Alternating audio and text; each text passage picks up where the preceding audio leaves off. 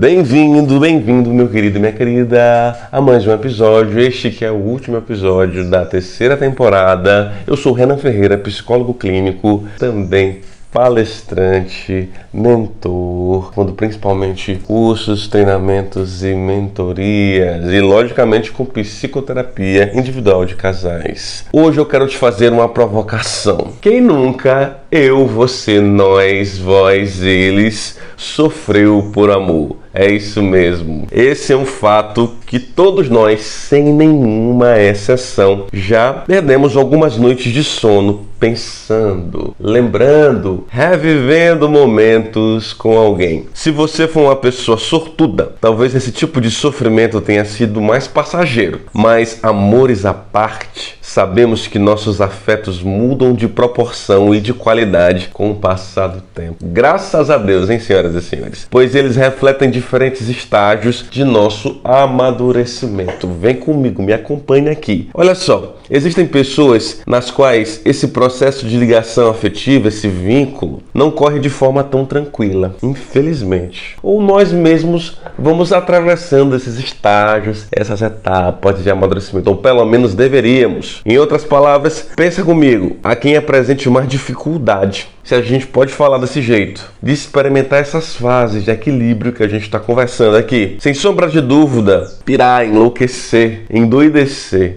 se desorganizar por amor faz parte da vida de todos, eu diria melhor, por paixão, né, meu querido? Por paixão. Mas ficar preso a esse jeito mais intenso de gostar, de se apaixonar, de se namorar, pode não ser tão organizado, adequado, saudável assim. E é sobre isso, centralmente, que vamos conversar hoje. Não é tão difícil a gente ver pessoas sofrendo muito, exageradamente com a sua maneira de se apaixonar, mantendo-se em relacionamentos dolorosos, desorganizados, destrutivos, não saudáveis, por longos períodos. Aí está o grande problema. Não é se enganar, não é se distrair, mas é se manter num sofrimento vertical por muito tempo com alguém que você já está vendo sinais que não é para você, que não funciona e não conseguir se desligar desse dessa paixão. Obviamente não existe uma maneira certa ou errada de se apaixonar ou até mesmo de amar. Por isso é variável de mim para você, de você para mim, pessoa para pessoa, de indivíduo para indivíduo. Mas sofrer em excesso nunca é bom sinal. Pode ser um sinal de algo que não vai tão bem assim. Concorda? Corda? Sem corda. Quando o comportamento sentimental se torna excessivo, exagerado, exacerbado e a pessoa se vê obrigada a manter a atenção no parceiro mais do que deveria, mais do que consideraria razoável, suficiente, necessária, deixando de lado outras atividades e pessoas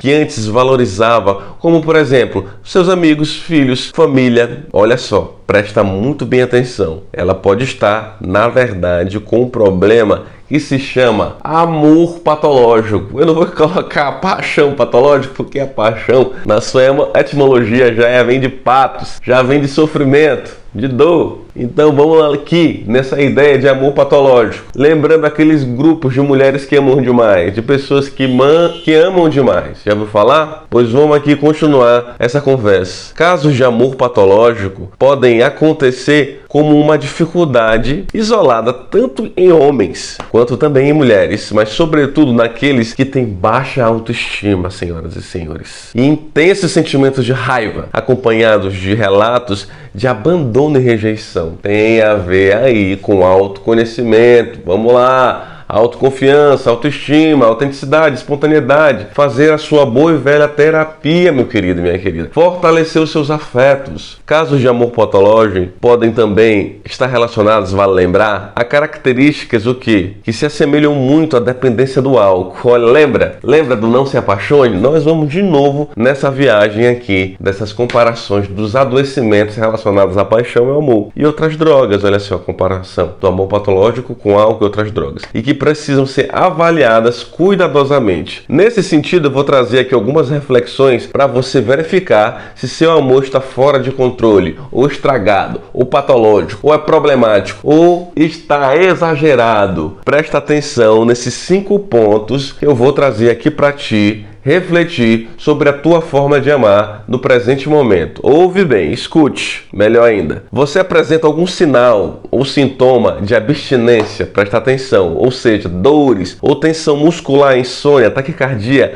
na ausência dessa pessoa, desse companheiro, dessa companheira. Presta atenção. É aquela mensagem no WhatsApp que não chega e você fica incomodado e você tem insônia e você tem aquela tensão por conta da ausência da presença da pessoa. Não manda mensagem, demora a mandar. E aí? E quando o teu parceiro procura por você ou dá o sinal de interesse, esses sintomas desaparecem? Ah, meu querido, não vem que não tem. Presta bem atenção. É o áudio, a mensagem, a ligação que não chega mas quando finalmente chega de noite, esses sintomas cessam. Não fique feliz pelos sintomas cessarem. Ah, porque ele está aqui comigo e agora eu estou regulado. Fique triste, porque você está dependendo de uma, ter, uma pessoa para se regular. Você tem que se autorregular. É saudável que você encontre essa regulação, esse equilíbrio em você mesmo, meu querido. Não num amor estragado, não num amor patológico, não numa paixão desenfreada. Esse é só o número um. Vamos pro dois. Tu te ocupa do parceiro e de seus interesses mais do que ele gostaria? Ou seja, você é aquele emocionado, aquela emocionada, aquele chiclete que tá com aquelas perguntas: você já comeu? Você já almoçou?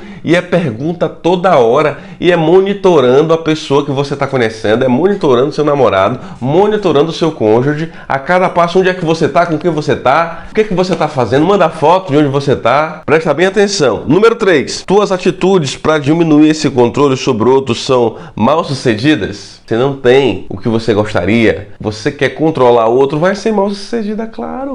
Nem o outro se controla. Como é que tu quer ser bem sucedido controlando o outro se nem tu te controla? Número 4. Tu gasta muito tempo pensando no parceiro ou controlando suas atividades. Onde é que tá? Ó, de novo. O que, é que tá fazendo? Com quem estaria? Tá centralizando o outro na tua vida, tá transformando o outro no núcleo da tua existência, presta bem atenção. E o 5, você sente que acaba abandonando suas atividades de interesse perigosíssimo, antes valorizadas e que isso acaba te prejudicando. Você está se abandonando abandonando seu trabalho, seus estudos, sua vida por conta de Joãozinho, por conta de Mariazinha, pelo amor de Deus. Você está fazendo o outro, o seu Senhor, a grande referência, condutor da sua vida. Você não é mais seu. O outro é que determina e você não está percebendo. Entende uma coisa: sentir dor por amor em certos momentos da vida é completamente aceitável. Amar e dor são faces da mesma moeda. Sofrer, uma mãe que sofre por um filho que não chega e saiu e não volta depois da madrugada. Você ama alguém, sua esposa, seu esposo, sofrer pela doença, pela ausência